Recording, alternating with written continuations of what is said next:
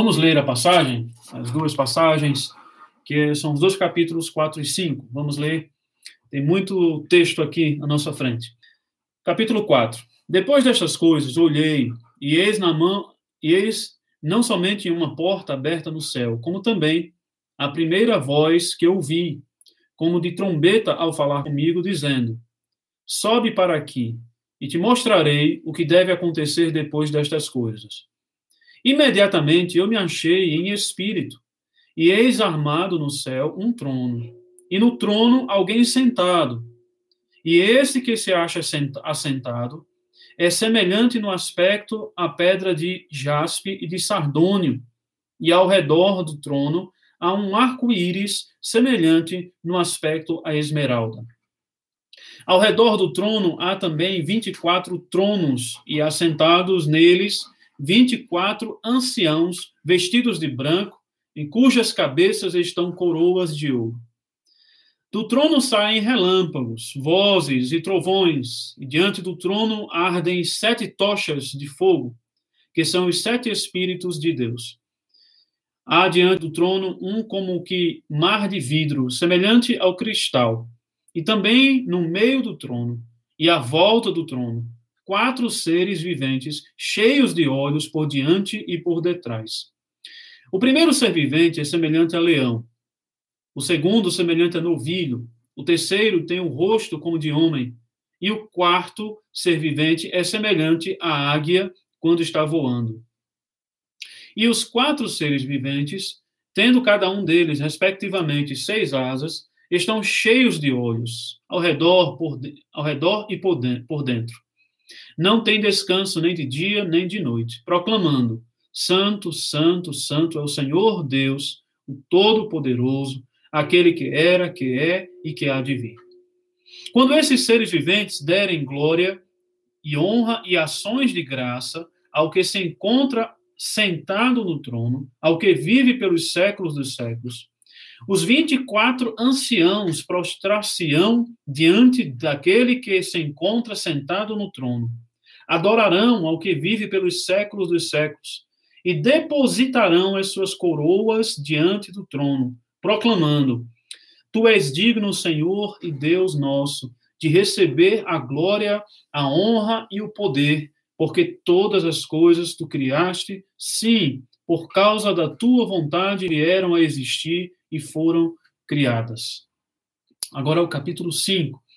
Vi na mão direita daquele que estava sentado no trono um livro escrito por dentro e por fora, de todo selado com sete selos.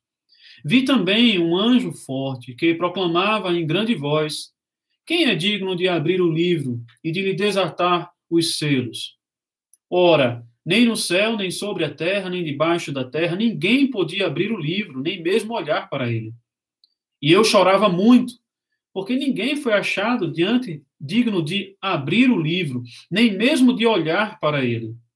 Todavia, um dos anciãos me disse: Não chores. Eis que o leão da tribo de Judá, a raiz de Davi, venceu para abrir o livro e os seus sete selos. Então vi no meio do trono e dos quatro seres viventes, e entre os anciãos, de pé, um cordeiro como tendo sido morto ele tinha sete chifres, bem como sete olhos, que são os sete Espíritos de Deus enviados por toda a terra. Veio, pois, e tomou o livro da mão direita daquele que estava sentado no trono. E quando tomou o livro, os quatro seres viventes e os vinte e quatro anciãos prostraram-se diante do cordeiro, tendo cada um deles uma harpa e taças de ouro cheias de incenso, que são as orações dos santos e entoavam um novo cântico, dizendo: Digno és de tomar o livro e de abrir-lhe os selos, porque foste morto e com teu sangue compraste para Deus os que procedem de toda tribo, língua, povo e nação. E para o nosso Deus os constituíste reino e sacerdotes, e reinarão sobre a terra. Vi e ouvi uma voz de muitos anjos ao redor do trono, dos seres viventes e dos anciãos, cujo número era de milhões de milhões e milhares de milhares. Proclamando em grande voz: Digno é o cordeiro que foi morto de receber o poder e riqueza, e sabedoria, e força, e honra, e glória, e louvor. Então ouvi que toda criatura que há no céu e sobre a terra, debaixo da terra e sobre o mar, e tudo o que neles há, estava dizendo: Aquele que está assentado no trono e ao Cordeiro, seja o louvor e a honra e a glória e o domínio pelos séculos dos séculos. E os quatro seres viventes respondiam: Amém. Também os anciãos prostraram-se e adoraram. Então, um texto belíssimo, maravilhoso, esses dois capítulos, 4 e 5 de Apocalipse, e espero que a gente possa ser bastante enriquecido com eles, com esses dois capítulos. Bom, em palavras de introdução, nós estamos vendo claramente aqui que o tema central desses dois capítulos é o trono, que começa como o trono de Deus, e no capítulo 5, ele meio que se torna o trono do próprio Cordeiro. Então, Deus e o Cordeiro no trono.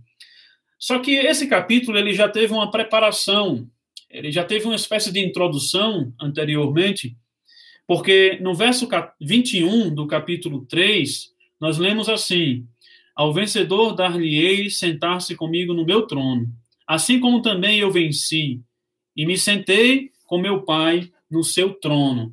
Então, esse verso 21, ele meio que falando à igreja de Laodiceia, que foi a última igreja que recebeu a carta do Senhor Jesus, falando à igreja de Laodiceia, meio que já prepara como sendo a última igreja, já prepara o que haveria de acontecer, o que haveria de ser revelado no livro, e continuar sendo a revelação no livro.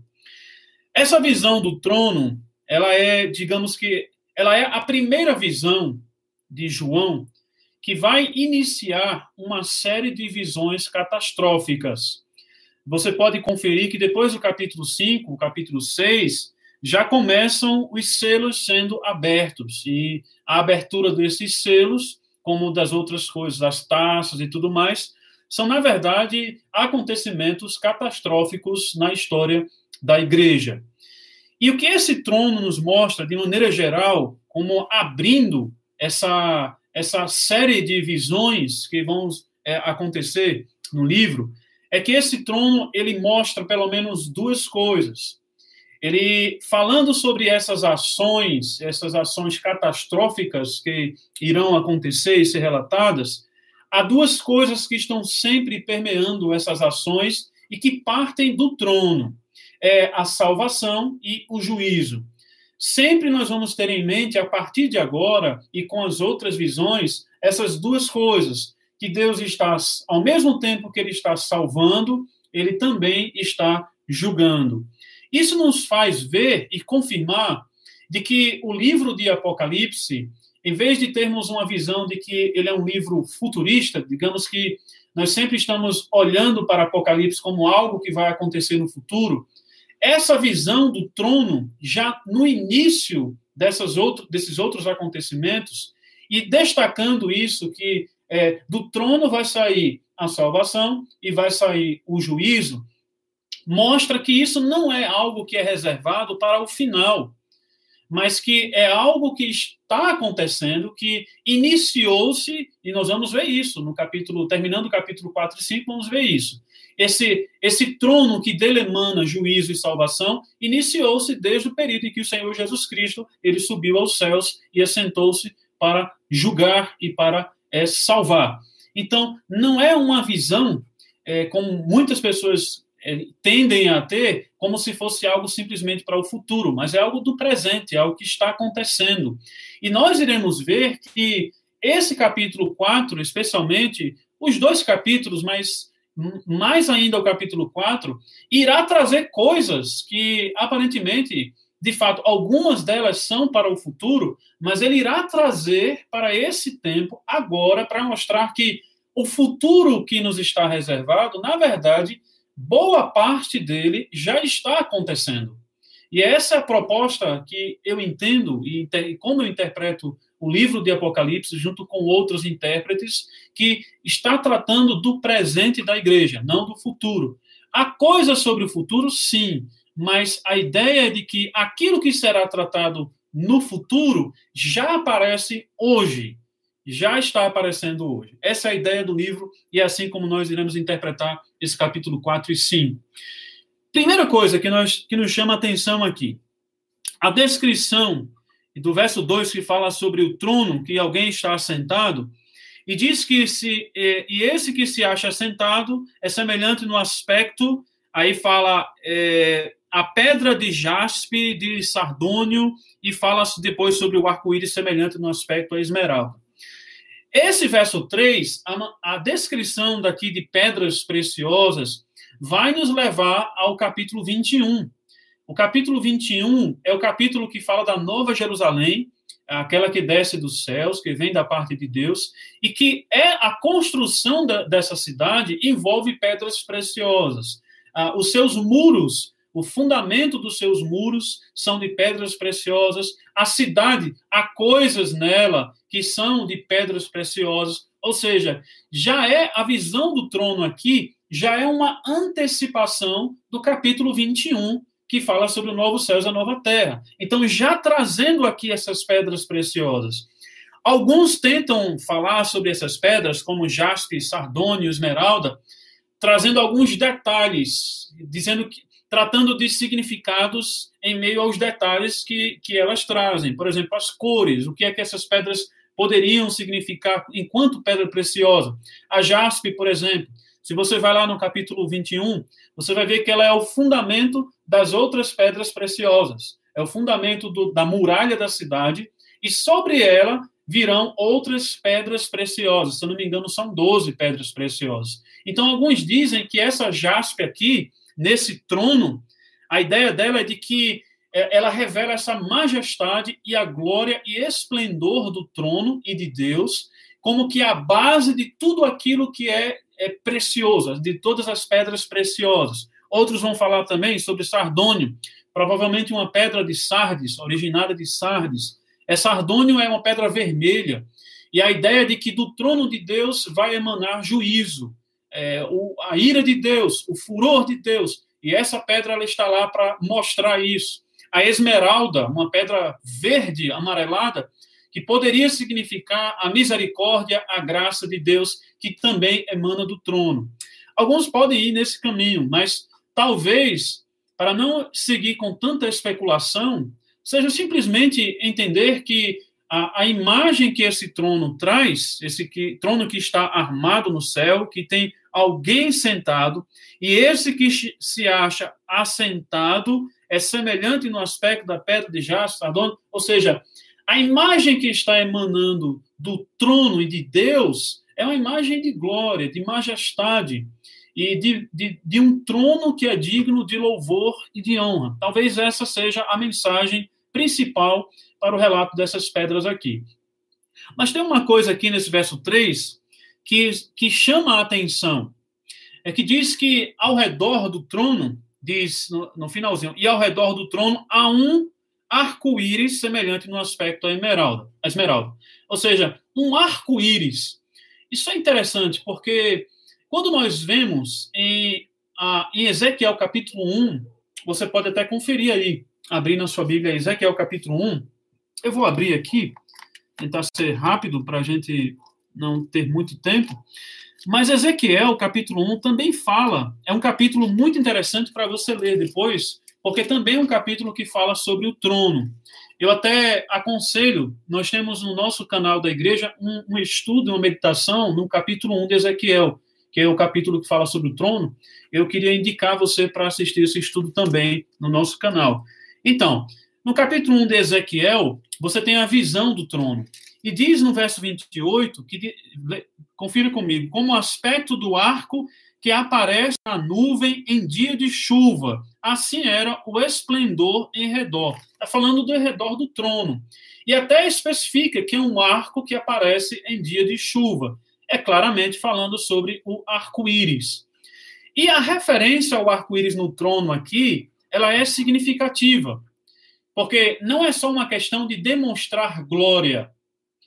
O arco-íris aqui, ele representa, que vem do trono de Deus, o governo de Deus e o julgamento dele. E nós podemos perceber isso por quê?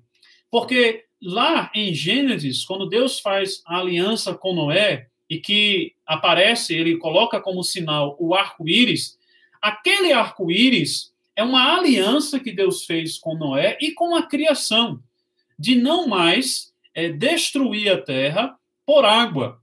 Então, é uma aliança que envolve o domínio de Deus sobre toda a terra e sobre a criação. É a glória de Deus sendo revelada no arco-íris e o seu governo e domínio sobre toda a criação.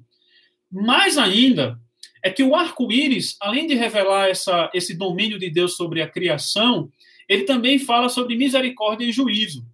Por quê? Quando Deus diz que dá o arco-íris como sinal, é de que ele não iria julgar mais a terra com água. Mas não significa que ele não vai julgar a terra. Vai, significa que não será com água. Ou seja, o arco-íris ainda transmite um sinal de que Deus ele pode e vai julgar a terra. Ao mesmo tempo em que Deus ele vai julgar a terra, ele pode fazer isso, ele é juiz sobre a terra, ele também, por meio do arco-íris, ele mostra o sinal ao seu povo de que ele não vai julgar o seu povo, que ele vai derramar misericórdia e graça sobre o seu povo.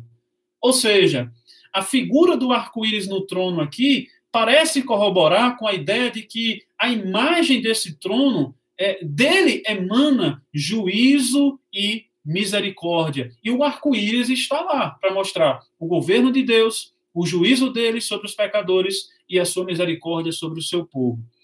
Há uma outra coisa aqui que devemos destacar é que esse arco-íris ele aparece associado às pedras, às pedras preciosas. Até fala que é um arco-íris semelhante no aspecto à esmeralda. Também é, nós saímos agora de Ezequiel capítulo 1 e nós vamos de novo para Apocalipse capítulo 21. Por quê? Porque em Apocalipse 21, essas pedras preciosas, elas se destacam. E elas se destacam para mostrar uma renovação de que Deus ele estava trazendo uma cidade, é, o, a, a Nova Jerusalém, Deus estava trazendo como que uma nova criação, uma renovação, onde a glória de Deus é revelada. E essa ligação do arco-íris com as pedras preciosas está mostrando exatamente que Deus ele no trono está revelando uma, uma nova criação, assim, veja que interessante, assim como foi no dilúvio. Por quê? O que, é o, o que foi a, o arco-íris? O arco-íris foi o primeiro sinal a indicar de que Deus estava renovando a terra. Ora, de, depois do dilúvio, só a família de Noé então, Deus ali, ele estava, ele destruiu a terra, ele destruiu o mal, a iniquidade, e ele preservou a linhagem dos justos sobre a terra. Ele renovou a terra. E o trono aqui, ele aparece com esse arco de, do arco-íris para mostrar que do trono também Deus há de trazer uma renovação e inaugurar uma nova criação a partir dos céus. Então, quando nós falamos sobre novos céus e novas, nova terra, nós normalmente vamos para Apocalipse 21. Mas o que o capítulo 4 aqui está fazendo, na verdade, é trazendo o capítulo 21 para o capítulo 4. É que essa renovação dos céus e da terra, ela já está começando. Deus já está trabalhando, ele já está assentado no trono e já está renovando os céus e a terra por meio do juízo e por meio da misericórdia. Nós prosseguimos, chegamos no, cap... no verso 4 e vemos algo que nos chama atenção, que fala sobre 24 tronos e, e assentados nesses tronos, 24 anciãos vestidos de branco e cujas cabeças estão coroas de ouro. É, essa figura aqui dos 24 anciãos, 24 tronos e 24 anciãos, ela, ela gera muito debate, é, e, e não é fácil realmente identificar o que é que está sendo dito aqui. Alguns vão falar que aqui está se referindo, esses 24 anciãos são 24 homens, 24 cabeças é, de Israel, da igreja. Alguns vão falar que eram 24 levitas é, cabeças das, das ordens dos levitas é, do Antigo Testamento. Enfim, outros já vão dizer que são anjos aqui. Esses 24 é, anciãos, na verdade, são anjos, seres celestiais. É possível que as duas coisas possam estar juntas aqui, mas de que maneira? É, não é que é homem e anjo ao mesmo tempo. Não. É que a, pode haver uma representação de homens, mas na pessoa de anjos. E como seria isso? Essas 24, esses 24 tronos com 24 anciãos, eles podem, esse número de 24, provavelmente está se referindo realmente a representantes da igreja, as 12 tribos de Israel e os 12 apóstolos. E aí, a relação que nós já estamos vendo entre o capítulo 21 de Apocalipse e o capítulo 4, se você for lá no capítulo, no capítulo 21, você vai encontrar isso. Que lá tem as 12 tribos de Israel, que fazem parte, é, se eu não me engano, tem 12 portas, isso mesmo, cada porta de uma tribo. E que na muralha tem 12 fundamentos, é, e que esses fundamentos são os 12 apóstolos. Então, é possível que esse número de 24 é realmente está falando de as 12 tribos de Israel e as, os 12 apóstolos, como que representando a universalidade da igreja. A igreja universal está representada nesses 24 anciãos. Porém, a atividade que esses anciãos exercem aqui em Apocalipse nos deixa numa situação difícil de entender que aqui está se referindo a homens. Veja que esses 24 anciãos, no verso 5 do capítulo 5, eles interpretam visão, eles explicam, capítulo 7, 13 e 14, eles explicam visões também. Ele, no verso 8 do capítulo 5, eles têm taças com as orações dos santos nessas taças. Ele como que eles estão segurando essas taças e conduzindo as orações dos santos. Esses 24 anciãos também, eles são responsáveis por liderar os louvores a Deus. Então, provavelmente, a numeração de 24 remeta sim a 12 apóstolos e às 12 tribos e casas de Israel. Mas a, a pessoa em si, os seres em si, não são homens, mas anjos, seres celestiais. E do ponto de vista de que nós já tratamos, quando falamos sobre as cartas, sete cartas, de que o anjo da igreja seria um tipo de é o ser celestial, o anjo de fato, e que esse anjo eles é, eles são como que intermediários entre Deus e os homens. Eles estão executando tarefas da parte de Deus e eles estão como que ajudando e auxiliando os homens. Nesse ponto, parece que esses 24 anciãos eles são representantes celestiais, seres celestiais, anjos, que estão nos céus, diante de Deus, representando toda a igreja, como que representantes da Igreja Universal, e aí com a numeração mesmo das doze casas de Israel e dos doze apóstolos. Enfim, é difícil de, de, digamos assim, nós fecharmos essa questão. Há muitas hipóteses aqui, nesses 24 anciãos. Mas eu acredito que essa explicação seja a que mais possa é, se adequar até mesmo ao livro de Apocalipse e a maneira como nós estamos vendo a atividade desses 24 anciãos. Dificilmente seriam anjos, que homens que estão com taças com orações dos santos, que estão conduzindo o louvor a Deus nos céus, que estão interpretando visões do apóstolo João e daqueles que estão é, perguntando sobre as visões. Ou seja, dificilmente isso seria atribuído a homens. É muito mais provável que isso esteja se referindo a anjos, seres celestiais. Há outra coisa que nos chama atenção aqui, depois desses seres é, 24 anciãos, o verso 5, que fala do trono saem relâmpagos, vozes e trovões, e diante do trono arde sete tochas de fogo, que são os sete Espíritos de Deus. Esse verso aqui, ele mostra com mais clareza o propósito da aparição do trono. De que o trono, como eu falei no início, ele, é, ele inicia uma série de visões catastróficas, de execuções divinas sobre a terra, e que essas execuções vêm do juízo de Deus. Ou seja, o, o trono aparece aqui como algo que está pré-anunciando o, o juízo de Deus sobre a terra, vai sair do trono esse juízo. E os relâmpagos, trovões, fogo, nos remete a isso. E uma passagem que parece ser uma alusão a essa passagem aqui, que na verdade em outros lugares, inclusive em Ezequiel capítulo 1, você pode verificar também, é que há é, relâmpagos, trovões e fogo nessa ideia de que o trono de Deus chega para anunciar o juízo.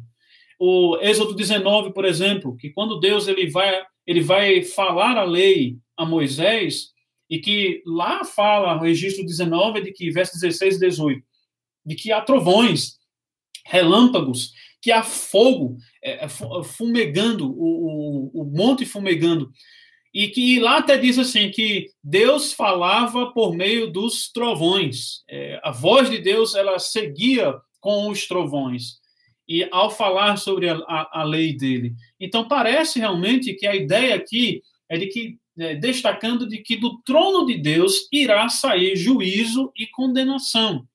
E essas sete tochas elas falam sobre a purificação, sobre a condenação do pecado, o fogo que condena, que purifica, e que isso vem pelo trabalho do Espírito Santo. O Espírito Santo aparece aqui porque quando fala sobre os sete espíritos, essas sete tochas, que são os sete espíritos, está falando sobre a atividade do Espírito Santo de purificar e condenar a terra. É claro que falando também da sua igreja. E isso nos lembra sobre o que fala em Mateus, que fala sobre o batismo do Senhor Jesus Cristo, que João Batista fala, que fala que ele vai batizar com, fogo, com espírito e com fogo. É, é exatamente a atividade do Espírito Santo de purificar e de trazer juízo. Não é fogo para, como muitos pentecostais e outros falam, esse tipo de fogo que é, você sente um calor no coração da presença divina. Não. A ideia do trabalho do Espírito Santo com fogo é para purificar a terra, purificar os santos por meio da condenação do pecado. É assim que é a ideia, e é o que Mateus está falando lá, é, João Batista está falando, porque o contexto é de juízo sobre Israel. O texto segue para falar, no verso 6, sobre um mar. E é, esse, essa figura do mar aqui, ela é intrigante, porque o mar em Apocalipse aparece como um obstáculo, como um lugar de onde pode sair o mal, pode sair dele do mar, pode sair algo ruim. É, historiadores dizem que na antiguidade é, os, eles viam o, o, o, mar como sendo de fato algo é, do, qual, é, do qual pode sair é, coisas que eles não esperam. As embarcações é, são afundadas pelo mar, é, animais saem do mar, e várias lendas que eram criadas em relação ao mar. Então, a ideia é de que, e isso no livro de Apocalipse mesmo, é de que o mar é um lugar que representa um obstáculo, um lugar onde, onde sai coisas que podem atrapalhar a vida, ou até mesmo coisas que são consideradas ruins, males. Você pode ver Apocalipse 13, 1, é, fala que a besta sai do mar. É interessante essa figura, né? A besta que sai do mar. Por que, que a besta sai do mar? Porque o mar representa essa ideia de algo que pode dele sair, que pode sair algo ruim. E, e, e Apocalipse 11, 7 fala sobre o abismo, é, como que falando do mar, mesma coisa de que esse mar ele é o abismo. E é desse abismo que saem as coisas ruins, os males. Você pode conferir também Daniel capítulo 7, verso 2 e 3, você pode abrir aí. Você vai ver que é do mar que emerge o grande mar, Daniel fala lá. Do mar que vai emergir as criaturas, os seres que vão trazer é, catástrofes à terra, os reis que vão governar a terra com com, é, com maldade. Então, realmente, a ideia é de que o mar representa algo difícil, é, algo que tem obstáculo. E uma passagem que confirma isso é, perfeitamente é Apocalipse 15, 2.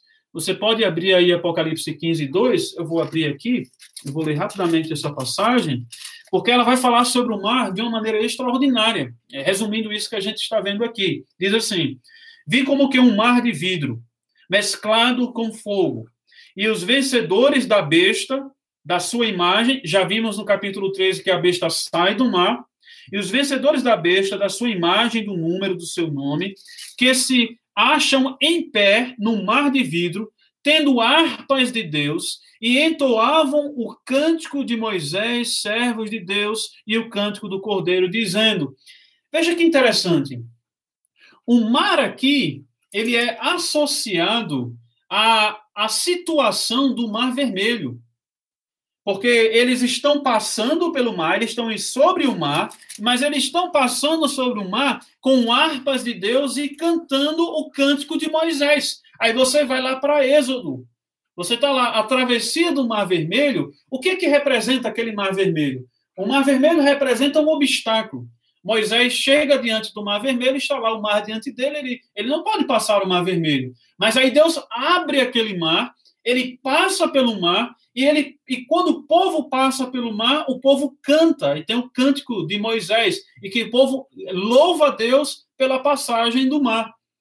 E aí esse mesmo mar que foi aberto por Deus é um mar que se fecha e afunda e destroça e destrói as forças de Faraó. É interessante isso. É, e você vai ver, por exemplo, em Isaías capítulo 51, você pode conferir também, se não, você não puder agora, você anota essa referência.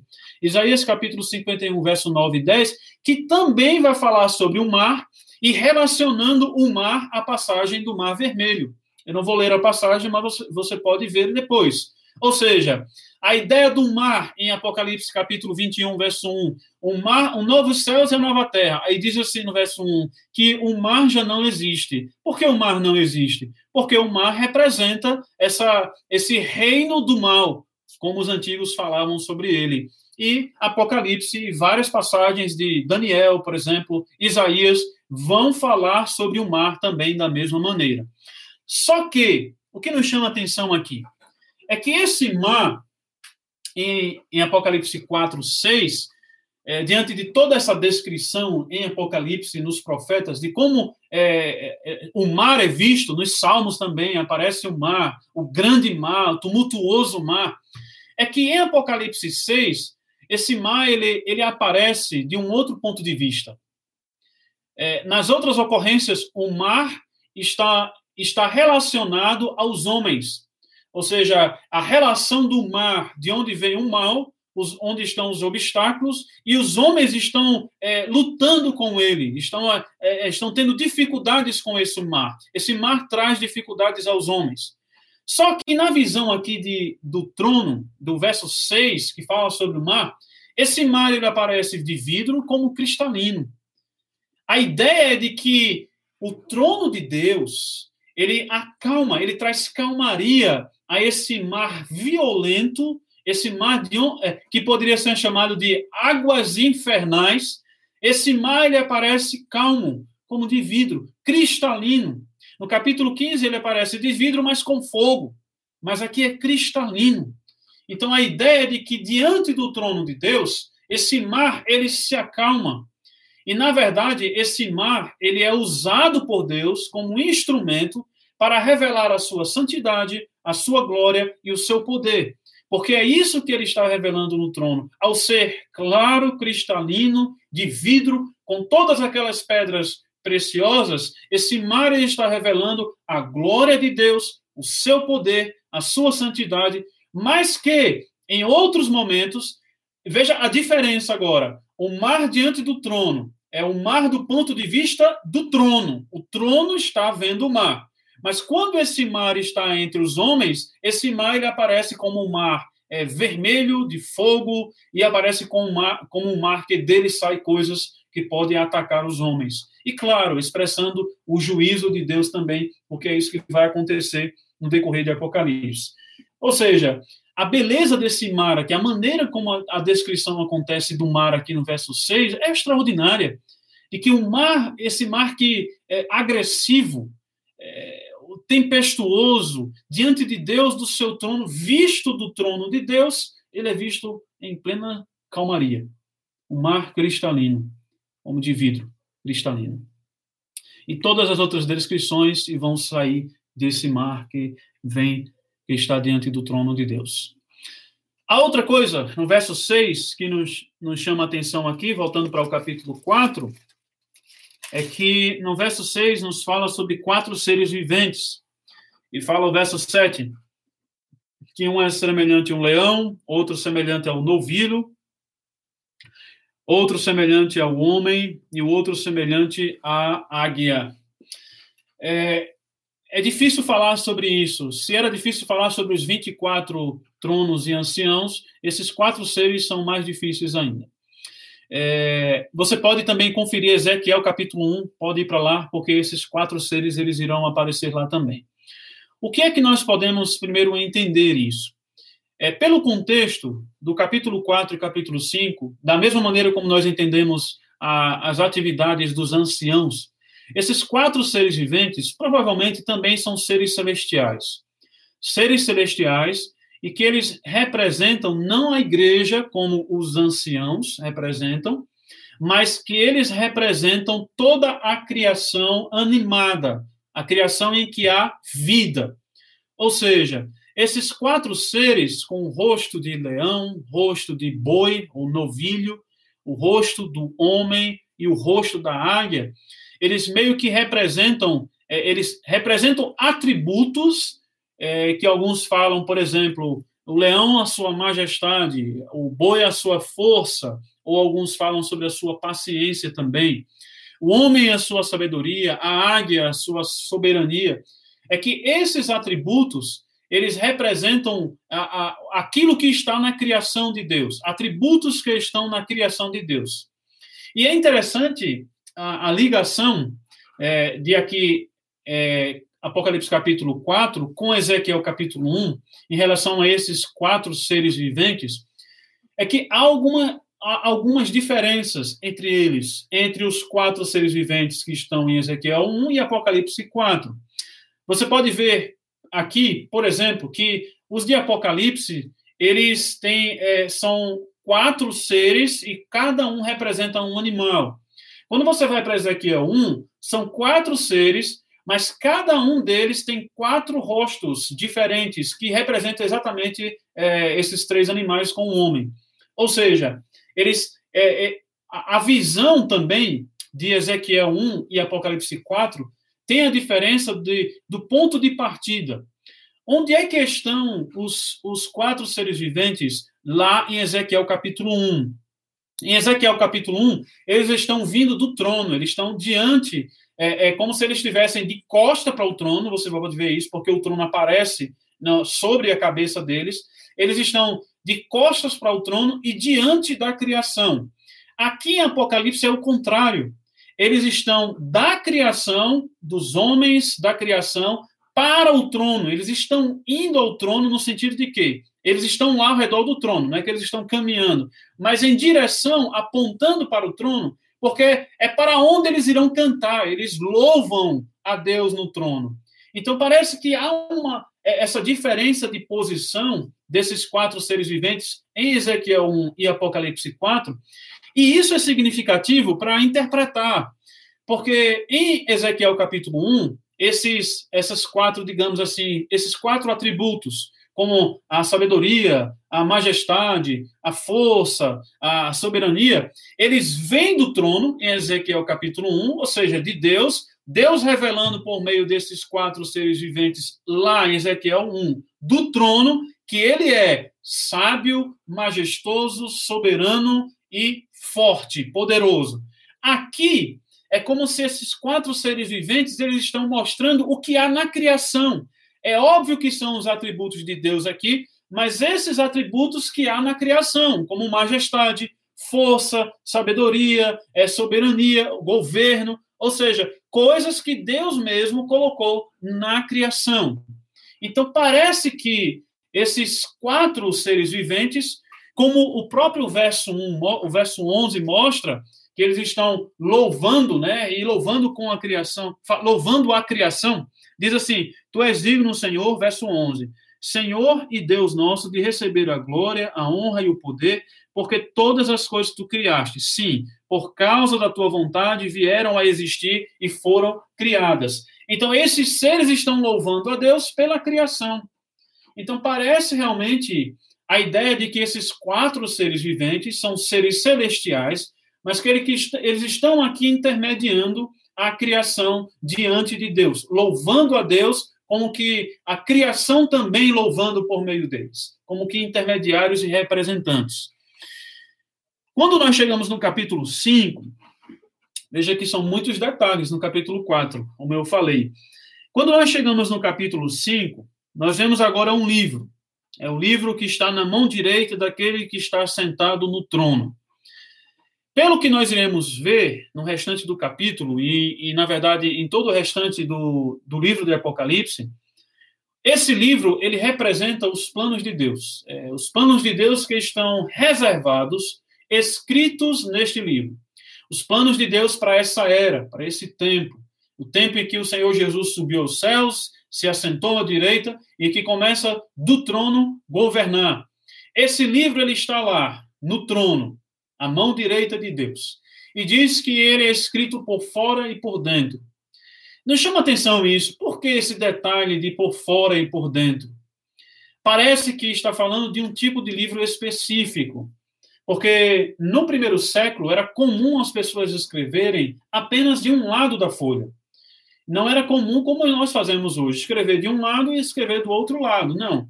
Ou talvez, ou seria pergaminho, né, o papiro, pergaminho, folhas de papiro ou pergaminho de couro, ou, ou códices, até mesmo códices, que é o que se aproxima mais do nosso livro, os códices que eram feitos como se fosse livro mesmo. Não importa. A questão é que esse livro é escrito por dentro e por fora. Alguns falam que essa maneira de escrever era reservada a livros especiais. Esses, essa, esse tipo de escrita era chamado de opistógrafo. Obstógrafo, obstem, que quer dizer do outro lado. Então, obstógrafo que está escrito do outro lado. A ideia de que ele foi preenchido dentro e fora. Alguns dizem que os testamentos, alguns testamentos de pessoas mais importantes eram feitos assim, para que não fossem confundidos com outros. Então se escrevia dentro e do lado de fora tinha algumas informações para que ficasse claro que aquele testamento é daquela pessoa. Outros falam de outros escritos que também eram importantes e que pela grandiosidade e de, tantas coisas que eram escritas, ele, ele era escrito por fora e por dentro. O ponto aqui é que nesse livro de Deus, que fala sobre os seus planos, há muita coisa a ser revelada. Só que essas coisas que irão ser reveladas, elas estão trancadas, seladas. Aqui, sete selos. O número sete em Apocalipse é o número de fato que indica a perfeição. Ou seja, ele está perfeitamente selado. Por isso que diz aqui, é, no verso 3, que ninguém, nem na terra, nem nos céus, nem debaixo da terra, ninguém podia abrir o livro, nem olhar para ele. Ele estava completamente selado. E até João diz que ele chora quando vê isso. Ele vê o livro na mão direita de Deus, mas esse livro que ninguém pode abrir, todo selado, perfeitamente selado. Ele chora porque no capítulo 4, verso 1, o primeiro verso que a gente começou lendo, diz que Deus vai revelar coisas. E aí chega no primeiro verso 1, diz que o livro está selado, que Deus não vai, depois que ninguém vai abrir. A ideia aqui é de criar esse suspense de que ninguém pode ver os planos de Deus. Na verdade, não é só ver os planos de Deus, é executar. Porque quando nós iremos ver que a abertura desse livro não é só uma abertura para ver o que estava dentro do livro. A abertura dele significa de que quem vai ler o livro também vai executar aquilo que o livro está dizendo. Por isso que o verso diz assim, verso 5: Todavia um dos anciãos me disse: Não chores, Eis que o leão da tribo de Judá, a raiz de Davi, venceu para abrir o livro e os seus sete selos. Ou seja, só há um capaz de abrir esse livro. E abrir o livro, como eu falei, e isso é o que vai ser mostrado a partir do capítulo 6, é executar aquilo que está sendo dito no livro. É ler e executar. Só há um. O leão da tribo de Judá, a raiz de Davi. O leão da tribo de Judá está falando sobre Gênesis capítulo 49, que lá fala de Judá, que ele vai governar sobre os irmãos e que ele é como um, um, um leãozinho, que ele tem uma presa e ele se deita como leão, se deita como leoa, porque ele tem poder, domínio sobre os outros. Também a raiz de Davi, Isaías 11, 1, fala sobre aquele que vai surgir como de Davi, para com seu cetro governar. Ou seja, este é o leão, que ele é o guerreiro poderoso, o governante. Só que curioso aqui é que na hora em que esse leão ele vai governar, ele vai se mostrar como de fato alguém que vai governar, porque é isso que diz o verso 6 é, e o verso 7, que diz que ele tomou o livro da mão direita daquele que estava sentado no trono, ou seja, ele vai governar mesmo. Esse leão vai governar. Só que antes de ele governar, essa figura do leão, ela muda para cordeiro. O verso 6 fala que então vi no meio do trono e dos quatro seres viventes, e entre os anciãos, de pé, um cordeiro como tendo sido morto. Veja que interessante. Quem vai governar? Quem governa é o leão, mas na hora de governar, esse leão se transforma num cordeiro. Porque a ideia aqui é de que aquilo que conferiu o poder ao leão, que é, nós sabemos que é o Messias, o Cristo, aquilo que conferiu a ele o poder, o domínio para governar, foi a sua morte. Por isso fala aqui que a aparência dele é de tendo sido morto. E quem é esse que está que aparece tendo sido morto? É o Cordeiro. Ou seja, quem está no trono governando não é mais o leão, mas é o Cordeiro. Por quê? A, a força e o poder que vem para governar, para ele, é da sua morte. Ele foi entregue como cordeiro para, sendo morto, ele pudesse governar sobre a terra e reinar com o livro na mão. Aí segue que esse ancião, esse cordeiro, ele tem, ele é acompanhado, tem aqui, tinha sete chifres, sete, os chifres aqui indicam o poder e o domínio, porque é isso que significa no Antigo Testamento, o chifre é o poder. Você pode ver outras passagens, não tenho tempo para avaliar agora essas passagens.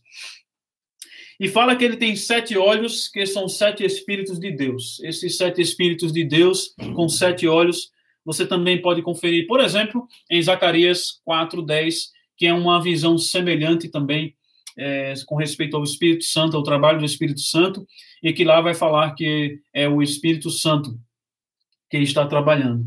Então, ele tem poder, domínio, ele pode governar, por meio da morte, ele se tornou alguém que pode governar, e ele tem ao seu lado os sete Espíritos de Deus que tem olhos, sete olhos que estão em toda a terra, que veem em toda a terra, ou seja, ele tem completo domínio e ele é auxiliado pelo Espírito de Deus, pelo Espírito Santo. Assim como o Pai no trono, Deus que está sentado no trono, lá fala das sete tochas, é, como referência aos sete Espíritos de Deus que estão lá no trono também e estão governando junto com o Senhor e julgando a terra junto com ele. Então ele está é, sentado no trono, ele tomou do que estava sentado no trono, e o verso 8 em diante fala sobre é, a adoração ao Cordeiro. Ele, ele se apresenta como Deus, porque de agora em diante é como que vai haver um, um intervalo é, entre Deus e o Cordeiro. Ora é o Cordeiro, ora é Deus que está sentado no trono, no livro de Apocalipse. E os dois estão governando e trazendo esse juízo e salvação sobre a terra. E no mais, é só a, o louvor que é dado a ele e a grandeza dele que é sendo exaltada pelos quatro seres viventes, pelos anciãos, pelos anjos e por toda a terra. O capítulo, então, o capítulo 5, fecha assim: o cordeiro sendo adorado.